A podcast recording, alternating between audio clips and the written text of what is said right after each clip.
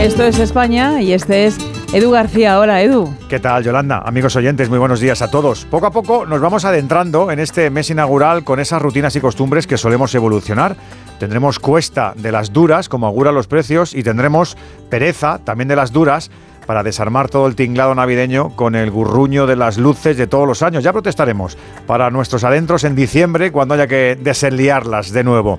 Donde se ha notado cambio es en el tema de las colecciones. No sé qué axioma sociológico avaló que al principio de año estamos más abiertos a este capítulo. Todos tenemos en la memoria anuncios de maquetas, de cursos, de manualidades y hasta de sonidos de pájaro. Para mí, uno de los coleccionables del milenio, cachivaches que imitaban graznidos y cacareos de múltiples aves. Hasta una repisa te llevabas y completabas el elenco. Pero ya sabes que no se publicitan esas intentonas de captar clientes para cosas que nos adornan, al menos ahora menos. Antes nos entretenían porque colecciones útiles, útiles, no salían muchas. El caso es que en este mes somos más almas dispuestas al cambio, al crecimiento, al gimnasio, al régimen y hasta dados a la corrección de errores pasados. Muy básico eso del ser humano, buscar el reseteo para pasar solamente una hoja de calendario.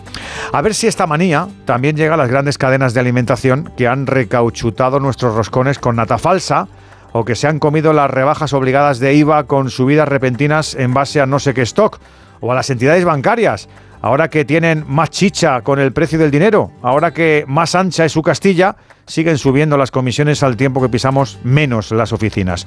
¿Cómo repatea que te sisen unos céntimos cuando eres tú el que opera desde casita con tu propio ratón?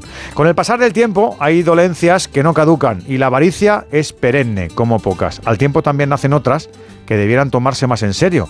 Los psicólogos advierten de la proliferación de la ecoansiedad Jóvenes y activistas se frustran por la inacción de la mayoría de los ciudadanos con la deriva del planeta. Luchan por concienciar y actuar y encima enferman porque les ignoramos. Pues eso, a ver si este año nuevo, más que prometer, nos comprometemos que se pone la cosa seria. Buen sábado, os deseo a todos.